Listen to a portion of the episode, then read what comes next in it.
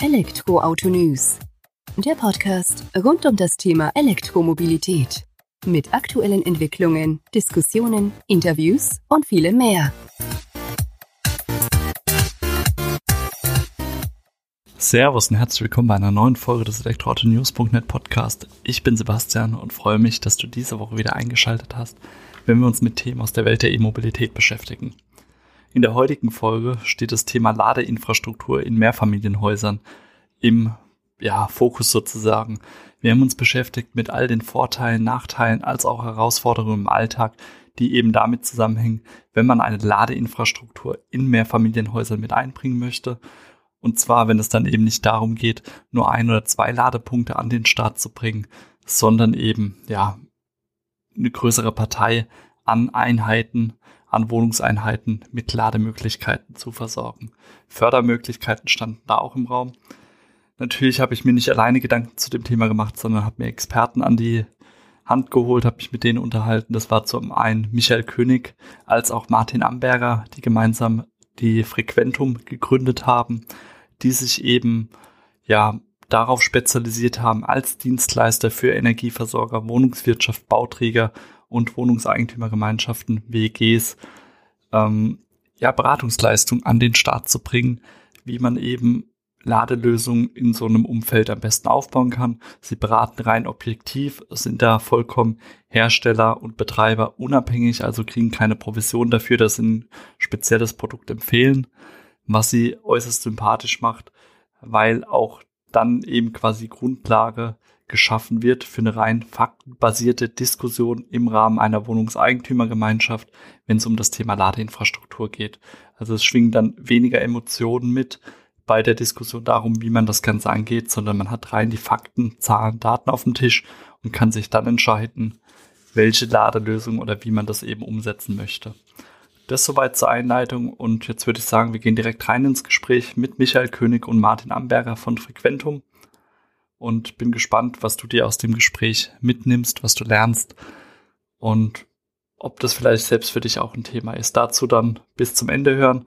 Da geben Herr König und Herr Amberger nochmal was mit auf den Weg, wenn man denn gezielt Fragen zu den eigenen ja, Themen rund um die Ladelösung in Mehrfamilienhäusern an die beiden stellen kann. Mich würde es freuen, wenn du im Nachhinein noch eine positive Bewertung bei iTunes hinterlässt, weil uns das hilft, die E-Mobilität auch weiter unters Volk sozusagen zu bringen schon mal im Voraus vielen Dank fürs Zuhören. Und nun, los geht's. Hallo Herr König, hallo Herr Amberger. Vielen Dank, dass Sie sich die Zeit für dieses Gespräch nehmen.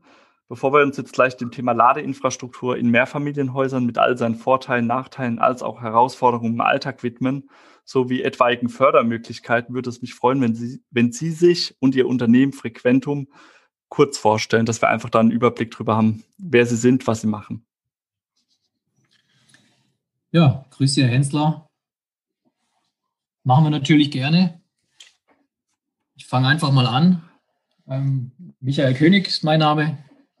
Ich komme so historisch aus der Verkehrs-, Mobilitäts- und Energieszene, war auch bei Stadtwerken tätig, bin von Haus aus Raum- und Umweltplaner, also Stadtplaner. Und mich hat schon immer interessiert, so mehrere Themen rund um die Stadt, rund um die Infrastruktur. Und ja, so seit über drei Jahren ähm, habe ich mich da ein bisschen fokussiert, auch bedingt durch die Stadtwerke damals auf das Thema Ladelösungen für Mehrfamilienhäuser. Und ja, habe dann mit dem Martin Amberger begonnen, dort Produkte aufzubauen. Und dann haben wir ja, Martin, auch letztes Jahr die Frequentum gegründet.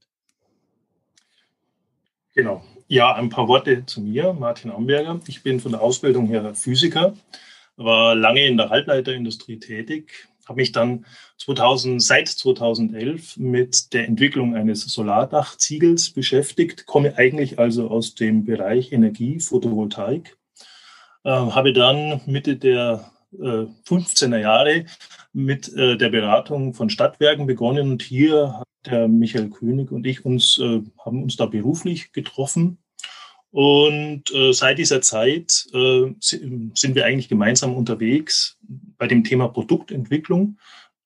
als allererstes war es das Thema Photovoltaik, was wir dann auch vertrieblich weitergetrieben haben.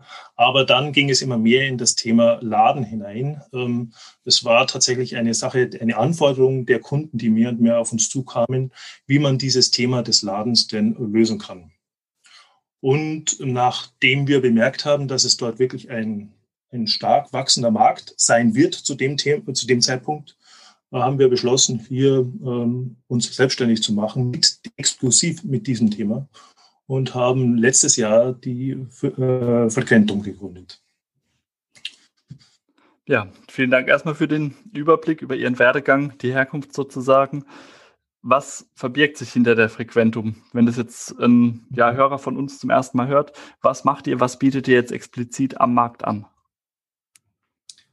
Ja, die Frequentum ist seit zwei Jahren ein Dienstleister, speziell für ja, Energieversorger, die Wohnungswirtschaft, Bauträger. Aber ich denke, jetzt 2021 wird es auch ganz klar das Jahr der WEGs, der Privatleute, die in Mehrfamilienhäusern leben. Gibt es ja Neuerungen, wo wir später noch drauf eingehen, rechtlicher Art und Förderung und so weiter. Und wir als Frequentum sind hier insbesondere neutral tätig. Also neutral heißt auch herstellerneutral. Wir kriegen da keine Provisionen von irgendwelchen Herstellern von Ladeinfrastruktur oder Software, sondern machen für unsere ja, Businesskunden eher die Strategie und die Produktentwicklung, auch Vertriebsunterstützung, aber für die Endkunden, also die Menschen, die in einem Mehrfamilienhaus leben und dort tatsächlich ihr E-Auto jetzt auch aufladen möchten, dort schauen wir uns diese Objekte an, planen dann die Ladeinfrastruktur, auch mehrere Varianten, wenn gewünscht, und geben dann Empfehlungen, holen Angebote ein und kann auch so weit gehen bis, also mit Baubegleitung bis zur Inbetriebnahme. Okay, also ihr seid da schon relativ breit sozusagen aufgestellt, einmal von dem Kundenkreis, den ihr bedient, als auch von der Leistung, die ihr eben anbietet. So wie Sie jetzt ja schon gesagt haben, Herr König, ist es ja so, dass der Fokus Ende 2020, Anfang 2021 oder wahrscheinlich das gesamte Jahr 2021 dann eher auf die WEGs, die Wohnungseigentümergemeinschaften rückt. Ähm, das ist jetzt auch der Fokus von unserem Gespräch heute, also mehr Familienhäuser, wo mehrere Parteien drin wohnen, drin leben, vielleicht auch als Investitionsobjekte sozusagen erworben haben und wo sich ja jetzt doch einiges auch geändert hat, dass die Installation von Ladeinfrastruktur ja einfacher wird oder zumindest möglich wird. Vielleicht nicht ganz so einfach, sonst wird es euch nicht geben. Aber vielleicht könnt ihr noch mal ein paar Worte dazu verlieren, was jetzt den Wandel aus eurer Sicht oder den Fokuswandel sozusagen in 2021 auf die WEGs aus eurer Sicht beschleunigt hat oder jetzt getrieben hat? Also da ist es ganz klar zum, ersten, äh, zum allerersten natürlich, dass die Zulassungszahlen mittlerweile ja durch die Decke gehen.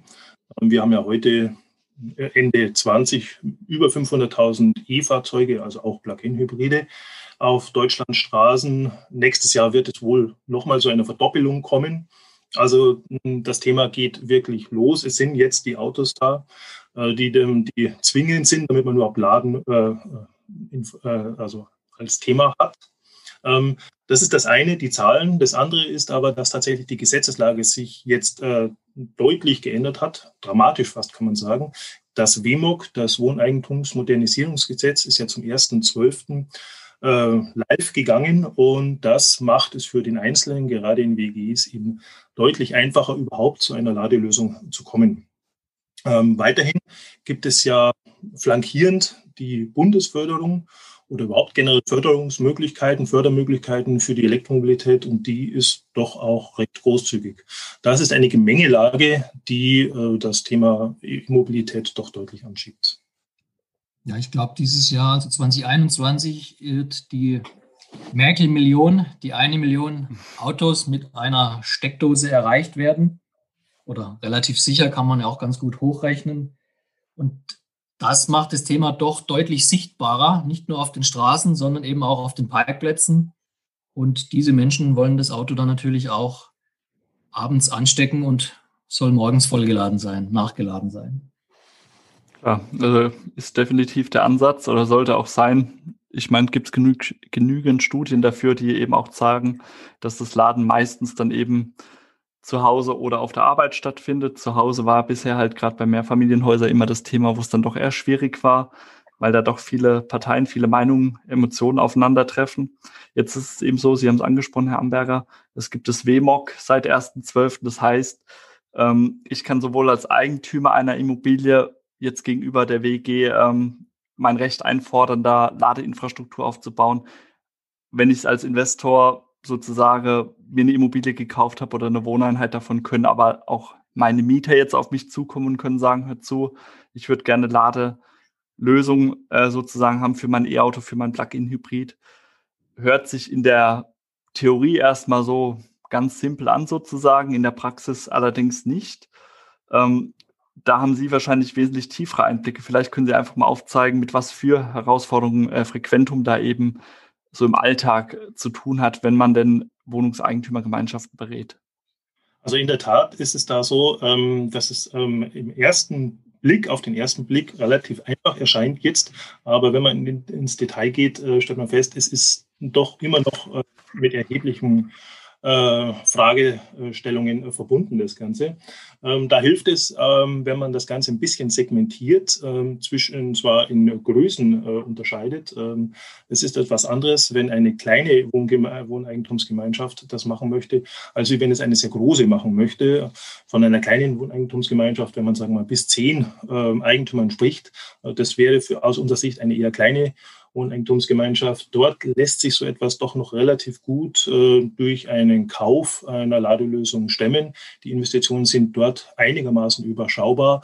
Die Einigung kommt in kleinen Gruppen häufiger zustande. Also das ist ähm, etwas anders gelagert als wie bei großen Wohneigentumsgemeinschaften. Man hier von 100 Kandidaten spricht, um diese 100 äh, in, äh, ja, zu einer gemeinschaftlichen Lösung zu bringen, das äh, ist allein, das ist ein, doch ein erheblicher Aufwand. Auch sind die Kosten dort deutlich höher. Wir reden hier von mittleren fünfstelligen Beträgen, die hier investiert werden müssen, um überhaupt eine, eine Lösung aufzubauen. Hier müssen andere ähm, ökonomische Lösungen her, zum Beispiel Mietlösungen.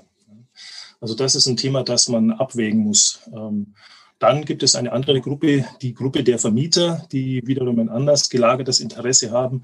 Vermieter wollen generell oder können eigentlich generell äh, äh keinen Mehrwert äh, generieren, wenn sie eine Ladestation dem Nutzer, dem, äh, dem Stellplatznutzer anbieten. Hier muss, müssen dritte Betreiber typischerweise mit ins Spiel kommen.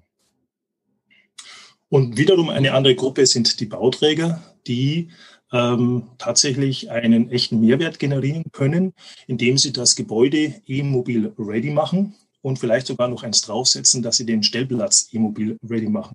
Hier haben die Bauträger dann, wie gesagt, einen Mehrwert, weil sie das äh, besser verkaufen können. Der ähm, Endkunde hat den Mehrwert, dass er sofort mit seinem Fahrzeug laden kann. Das hört sich auch vollkommen nachvollziehbar an, wenn man das gleich, sage ich mal, von Beginn an mit einplant, mit an den Start bringt.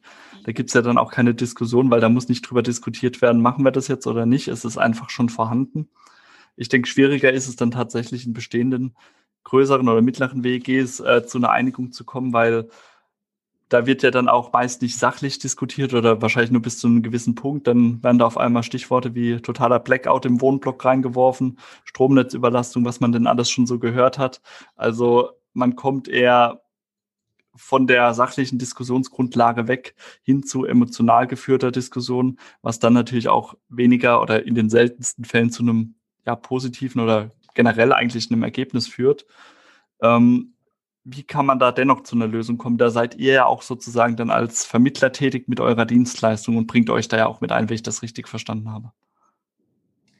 Ja, richtig. Also wir sind hier sozusagen dann die Schlichter, muss man fast schon sagen, bei manchen WEGs. Da ich lebe auch in einer WG mit 13 Parteien, da gibt es immer auch schon unterschiedliche Meinungen, aber wenn es dann noch mehr Parteien werden, da gibt es immer so kleine Scharmützel und genau wie Sie sagten, von den Vollverweigerern bis zu den Enthusiasten ist da alles anzutreffen. Wir versuchen dann einfach über auch mal Fakten, fast schon wie ein Gutachten, äh, Sachlichkeit reinzubringen in das Thema und machen eben, wie erwähnt, eine ja, neutrale Begutachtung des Gebäudes. Gehen rein, schauen uns alles an, vom Hausanschluss über den Zählerraum, Flure, Brandschutz, Wände, Stellplätze, also Tiefgarage oder halt die, die Parkflächen, Und auf der Basis skizzieren wir dann mögliche Lösungen und ermitteln auch Kosten. Kann man auch noch eine, eine Messung äh, machen, also den Lastgang des Hauses mal zwei, drei Wochen messen, wenn da eine Unsicherheit besteht. Und auf der Basis kann man dann wieder äh, sachlich diskutieren. Wir sind dann ja auch oft, werden dann vor die WEG-Versammlung hinzugezogen und stellen dann was vor, also das Ergebnis dieses Gutachtens, wo auch dann eben Eurozahlen genannt werden, wie das Ganze gehen könnte.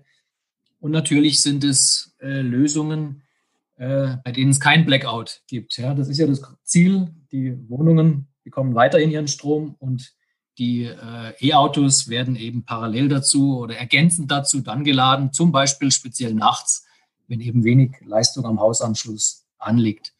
Die Endkunden brauchen dann manchmal auch zwei, drei Angebote, so ein bisschen auch aus ja, äh, Preisgründen oder Preisvergleichsgründen. Auch das würden wir tun und der WEG zwei, drei Angebote einholen, auf den Tisch legen und dann können die auch wunderbar in der nächsten Versammlung entscheiden, wie sie das Thema angehen.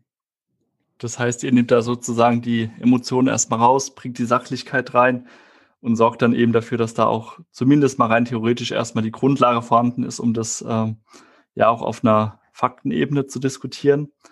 Was wäre denn jetzt, wenn man sagt, okay, wir sind jetzt eine mittlere bis große WG und wir lassen da jedem freie Hand.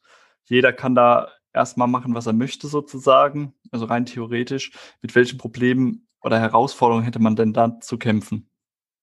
Ja, rein rechtlich wäre das in der Tat denkbar, dass sich jeder individuell seine eigene Ladestation genehmigen lässt von der Gemeinschaft. Aber das führt äh, ganz schnell zu elektrischem Wildwuchs, wie wir das nennen. Ähm, es gibt dann einige Installationen, die die Leistung, die das eigentlich für das Haus reserviert ist, mit abgreifen. Und nachdem die Ladeleistungen ja 3,7 kW Minimum sind und äh, Standard AC äh, Wallboxen bieten ja bis zu 22 kW. Da ist sehr schnell Schluss, was die Leistungsfähigkeit des Hausanschlusses angeht. Und da können tatsächlich nur einige wenige überhaupt davon profitieren. Und dann kommt tatsächlich, kommt oder würde es tatsächlich zu der Problematik kommen, dass das gesamte Gebäude dunkel wird, wenn die Sicherung fällt, weil zu viel, zu viel äh, Wallboxen laden. Äh, hier kann man tatsächlich, so kann man eigentlich auf Dauer nicht vorgehen. Das äh, reicht eigentlich tatsächlich nur für die ersten paar äh, Kandidaten. Ähm, außerdem wäre es so, dass tatsächlich die Netzbetreiber das auch so in dem Ausmaß gar nicht genehmigen würden. Sie würden der WEG vorschreiben, hier zusätzliche Leistung einzukaufen. Das klingt erstmal einfach, einfach etwas Leistung einkaufen. Das hätte aber den Effekt, dass man tatsächlich äh, zusätzliche Leitungen installieren müsste von den Trafos. Ähm, und das wäre, wäre extrem teuer und langwierig. Also das geht in der Tat nicht. Das große Stichwort hier oder zentrale Stichwort hier ist, um dieses Thema zu umgehen, dynamisches Lastmanagement. Das ist die Art und Weise, wie man auch in Mehrfamilienhäusern tatsächlich vernünftig äh, die Leistung auf die Elektrofahrzeuge verteilen kann, trotzdem das Gebäude eben nicht stromlos wird. Also, die also bei WEGs ähm, haben das eigentlich die Hausverwalter verstanden, dass es jetzt kein Weg ist, wenn jeder einzeln irgendwas reinbaut. Und noch eindeutiger ist es eigentlich sogar in Mietshäusern, weil ein Vermieter wird da immer auf eine Gesamtlösung abzielen, um sein Haus dort auch ja, sauber oder elektrisch gut auszustatten und kein, kein Wildwuchs dort zu generieren. Also ähm, das ist immer der richtige Weg, eine zentrale Lösung denken. Man kann dann vielleicht mal übergangsweise eine einzelne Wallbox irgendwo machen, ja, aber es muss dann spätestens, wenn der zweite, dritte kommt, in eine Gesamtlösung das Ganze integriert werden. Wir nennen das auch äh, Köpfchen statt Kupfer. Ja, also Intelligenz statt Kupfer. Das kostet tatsächlich einfach nur Geld und bringt am Ende des Tages nichts. Äh, bringt noch nicht mal dem Netzbetreiber was. Der verdient zwar Geld damit, aber eigentlich will er das auch nicht. Nicht in dem Ausmaß. Ja, klar. Ich meine, so wie Sie eingangs erwähnt hatten, bei der Frage jetzt elektrischer Wildwuchs, das lässt ja schon ja, gut drauf blicken, dass man das eigentlich nicht will. Das will man im eigenen Garten schon nicht, in der Garage dann überhaupt nicht oder in der Tiefgarage, wo mehrere E-Fahrzeuge dann stehen. Das muss ja schon mit Sinn und Verstand sein. Ähm, zudem ist es ja so, dass dann auch hinten dran ein paar Prozesse zu regeln sind, wenn da mehrere Parteien laden, Backend-Abrechnung als Beispiel, äh, Umlagen, Beschlüsse, Verträge und so weiter, wo ihr unterstützt, wie Sie ja schon gesagt haben. auch hatte man kurz, ähm, oder Sie hatten es ja mit angesprochen, wir haben 11 kW-Lader, wir haben 22 kW-Lader. Also das heißt, man müsste ja rein theoretisch auch nicht einen Schnelllader jetzt erstmal damit reinbringen, wahrscheinlich, sondern gerade in dem, ja, wenn man zu Hause lädt, wo das Auto dann doch einen größeren Teil vom Tag oder vor allem von der Nacht steht, dürften ja in der Regel auch ähm, die 11 kW Lader ausreichend sein. Wie ist denn da Ihre Meinung, Einschätzung dazu? Kann man das denn so stehen lassen? Ja, wir reden in solchen Wohnobjekten ähm, klassischerweise vom Schnarchladen. Schnarch heißt erstens langsam, ist auch akkuschonender, wenn man das Auto, was 10, 12 Stunden ja teilweise steht, langsam nachlädt und gleichzeitig auch Schnarch heißt über Nacht laden. Also die aller, allergrößte Zahl der Autos steht ja nachts zu Hause rum, tags auch, tags manchmal auch. Aber gerade nachts hat man eigentlich genug Zeit. Dort ist auch wenig los am Hausanschluss, wo man das Auto nachladen kann. Rein statistisch nach Mobilität in Deutschland sind diese 40 Kilometer pro Tag, die verfahren werden, so circa 8, 9 Kilowattstunden, je nach Fahrweise natürlich. Und die gilt es nachzuladen. Also selbst wenn es 10 Kilowattstunden sind, in 10 Stunden, es ist eine sehr, im Durchschnitt natürlich über alle, eine sehr geringe Ladeleistung, die dort äh, notwendig ist. Okay, also bestätigt es ja dann tatsächlich auch die Aussage oder die Vermutung, die wir haben, dass eben dieses Schnarchladen vollkommen ausreichend ist, gerade wenn es dann eben noch über ein vernünftiges Lastmanagement sozusagen abgebildet ist, dann mit ein bisschen Timing, dass man sagt, okay, man kann vielleicht noch einstellen, der eine muss morgens um sechs los, der andere kann es bis mittags um neun stehen lassen oder vormittags bis neun stehen lassen, kann man das Ganze ja auch noch mal timen. Ähm, jetzt ja, für mich, ja, oder ganz gerne, Herr Eine Ergänzung, die, die Frage Schnellladen oder Schnarchladen stellt sich nur sehr kurz. Also es geht dann ganz schnell aufs Schnarchladen. Ähm, die Varianten, die geprüft werden oder die diskutiert werden, das ist eher die Frage, wie macht man die Abrechnung? Ist das eher was Händisches oder mit Backend, ja, mit einer Software? Und investiert die ganze WEG oder nur eine Teilmenge, so eine Interessensgemeinschaft, Elektromobilität?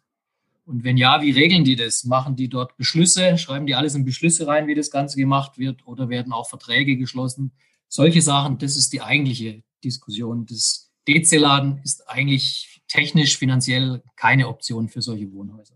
Okay, vielen Dank für die Ergänzung. Gerade, gerade finanziell muss man, das, äh, muss man da wirklich das äh, dick unterstreichen. Eine DC-Ladung, da redet man pro Ladepunkt von fünfstelligen Beträgen. Das ist weit außerhalb dessen, was man äh, als Individuum äh, finanzieren möchte und kann. Also das kommt tatsächlich eigentlich nicht wirklich, äh, steht nicht wirklich zur Debatte. Ja, also ich denke, das ist schon mal ein ganz wichtiger Punkt, den Sie sagen, weil schlussendlich, wenn es dem Geldbeutel wehtut, ist ja auch die Entscheidungsrichtung ähm, dann sozusagen eher vorgegeben. Und wenn wir da über fünfstellige Beträge oder ab fünfstelligen Beträgen für DC-Laden sprechen, brauchen wir nicht drüber reden, dass das dann nicht so ja, sinnvoll ist. Da kann ich ja dann immer noch schauen, ob entsprechend eine Lademöglichkeit bei mir in der Nähe ist, die ich eben nutzen kann dafür. Und das sind ja aber auch also Themen, die ihr dann quasi in dem Gespräch mit der WG oder mit dem Hausverwalter oder mit der Hausverwaltung auf den Tisch bringt zum Nachdenken, weil das ja doch ja in Anführungsstrichen eher Spezialwissen ist, was jetzt jemand, der sich, der nur in Anführungsstrichen Immobilien verwaltet, nicht unbedingt auf dem Schirm hat. Jetzt ist aber noch die Frage für mich, äh, ihr habt vorhin gesagt, ihr seid herstellerunabhängig, also sprecht da keine gezielten Empfehlungen aus, weil ihr da jetzt irgendwie eine Provision bekommt. Wie seid ihr denn generell aufgestellt? Ähm, verdient ihr in irgendeiner Art und Weise Provision von irgendeinem Meinungsbilder von einem Hersteller, von einem Stromanbieter oder so? Oder seid ihr da äußerst objektiv und bezieht einfach nur euer, ich sag mal, euren ja, Umsatz, eure Einnahmen durch die Beratung an sich, die eben auch vorher so entsprechend eingepreist wurde? Also es ist in der Tat so, es ist die Beratung, auf die wir abzielen, damit verdienen wir unser Geld. Da gibt es aber zwei Schienen. Eine Schiene ist die Beratung direkt äh, für WGs. Hier sind wir komplett äh, äh, ähm, herstellerunabhängig, aber auch betreiberunabhängig. Das ist nämlich eine andere Situation. In den Wallbox-Herstellern, Materialherstellern gibt es eben auch Betreiber. Ähm, und auch hier sind wir dann komplett unabhängig. Die zweite Schiene ist aber die, dass wir im Namen von Energieversorgern auftreten. Und hier sind wir tatsächlich nicht mehr betreiberunabhängig, sondern hier ähm, Hier unterstützen wir den jeweiligen äh, Ladeinfrastrukturanbieter bei seiner Ladelösung in der jeweiligen Region. Also da haben wir tatsächlich zwei, äh, mhm. zwei Hüte auf, kann man fast sagen. Aber Innerhalb dieses sind wir wiederum neutral. Also gerade was die, das Thema Wallbox angeht, da sind wir komplett neutral. Das Einzige, was wir tatsächlich in keinem Fall empfehlen, ist das Setzen von Steckdosen, äh, was nämlich typischerweise in einer Anfangsphase häufig äh, zur Diskussion steht oder immer wieder aufgebracht wird. Ja, es könnte doch auch einfach mit einer Steckdose funktionieren. Ja, das ist von unserer Seite ein Thema, dass wir immer versuchen, die Kunden dahin in Anführungsstrichen ein bisschen zu erziehen, dass das tatsächlich keine wirklich vernünftige Lösung ist, die im Einzelfall zwar eine Weile funktioniert, aber die Sicherheitstechnik ist einfach bei Steckdosen nicht so, dass man das auf Dauer nutzen kann und sollte. Mhm. Also die Hausverwaltung ist in der Regel sehr froh, wenn jemand wie wir eben dazukommen, das Thema übernehmen, weil die sich eh schon um viel kümmern muss und gerade so ein Spezialthema eigentlich nicht bedienen kann oder erklären kann. Ähm, bei kleineren Objekten gibt es dann so eine Variante, dass vielleicht die Hausverwaltung oder die E-Mobilisten selber die Zähler ablesen an den Wallboxen und den E-Mobility-Strom aufteilen. In der Regel ist das aber nicht gewünscht von den Hausverwaltern. Also die wollen diese Tätigkeit meistens nicht übernehmen. Dann könnten das wir übernehmen. Oder wenn ein lokales Stadtwerk, ähm, wie der Herr Amberger sagte, die Betreiberrolle übernimmt, würde natürlich auch dieses Stadtwerk den Strom liefern und dann zum Beispiel mit einem Backend mit allen E-Mobilisten abrechnen. Okay, das hört sich erstmal gut an. Auch da diese ja, klare Herausstellung der zwei Hüte, die ihr aufhabt oder aufhaben könnt, wo man ja aber auch dann, ich sag mal, allein schon durch die Auftragsstellung oder von dem Auftraggeber her weiß, welchen Hut ihr dann eben tragt, dass es da auch zu keinen Überraschungen kommt. Und ich denke, gerade für eine WG ist es ja dann auch positiv zu deuten oder zu sehen, dass ihr jetzt nicht im Sinne von einem Hausverwalter, der vielleicht eben Mobilitätsfan ist, getrieben seid, sondern ihr gebt eine objektive Meinung dazu ab. Und äh, dann darf die WG an sich ihr Urteil bilden sozusagen. Was ja auch interessant ist, wo ihr Unterstützung noch bietet, ist das Thema Förderung für Ladestationen, für solche Themen. Da beratet ihr auch dafür, wenn ich es richtig weiß, und bietet ja auch eigene Webinare an. Vielleicht könnt ihr dazu ein paar Worte verlieren und wie man an sowas eben auch teilnehmen kann, wann denn jetzt das nächste Webinar denn vielleicht auch stattfinden wird bei euch. Ja, gerne. Ähm, man denkt zwar am Anfang, zu Hause ein E-Auto laden, das ist ja, einfach einfach, Stecker rein und wird es geladen. Da reden wir über den viel zitierten äh, Scheinriesen. Und je näher man rankommt, desto größer wird er oder desto größer wird das Thema. Und um all die jetzt heute auch ein bisschen durchgegangenen Themen zu klären, technische Themen, rechtliche Themen, finanzielle, organisatorische, da können wir, glaube ich, sehr gut unterstützen. Machen auch immer wieder äh, Seminare und zurzeit vor allem Webinare für spezielle Gruppen, Hausverwalter, Energieversorger, Vermieter, aber auch für Endkunden, also für Menschen in einem Mehrfamilienhaus oder auch in anderen Häusern, die ihr Auto laden möchten. Und das nächste wäre am 20. Äh, Januar 17 Uhr. Da kann man auf unseren Seiten Xing, LinkedIn oder auf der frequentum.com einfach draufgehen und sich den Link abholen. Äh, auch glaube ich, im Podcast im Anschluss ähm, und sich einklinken. Das ist kostenfrei und dann seine Fragen stellen zu den heute besprochenen Themen. Genau, so würden wir das machen. Ich bringe den mit dem Podcast unter, auch mit in den Shownotes sozusagen der aktuellen Folge, damit sich da ja Interessierte einfach nochmal, vielleicht nochmal aus erster Hand informieren können, ihre Fragen direkt stellen können, die dann eben doch vielleicht ein wenig spezieller sind. Und verweist auch gerne auf euch, beziehungsweise Link auf eure Webseite, damit da dann eben ja hoffentlich viele Wohnungseigentümergemeinschaften künftig mit entsprechender Ladelösung ausgestattet werden können, nachdem sie dann von euch beraten wurden. In dem Sinne erstmal vielen Dank von meiner Seite an Sie, Herr Amberger, Herr König, dass Sie die Zeit genommen haben für das doch sehr interessante Gespräch und würde mich freuen, wenn wir 2021 das Ganze vielleicht nochmal ein wenig vertiefen können, wenn Sie dann dann eben auch ja vielleicht feststellen können, ob tatsächlich der Wandel hin zu, oder der Fokuswandel hin zu Wohnungseigentümergemeinschaften sich so als starkes Wachstum herausgestellt hat. Ja, gerne. Das wir gerne im Laufe des Jahres nochmal machen und weiter berichten. Ja. Gut, dann vielen Dank von meiner Seite. Bis dahin. Vielen, vielen Dank. Dank.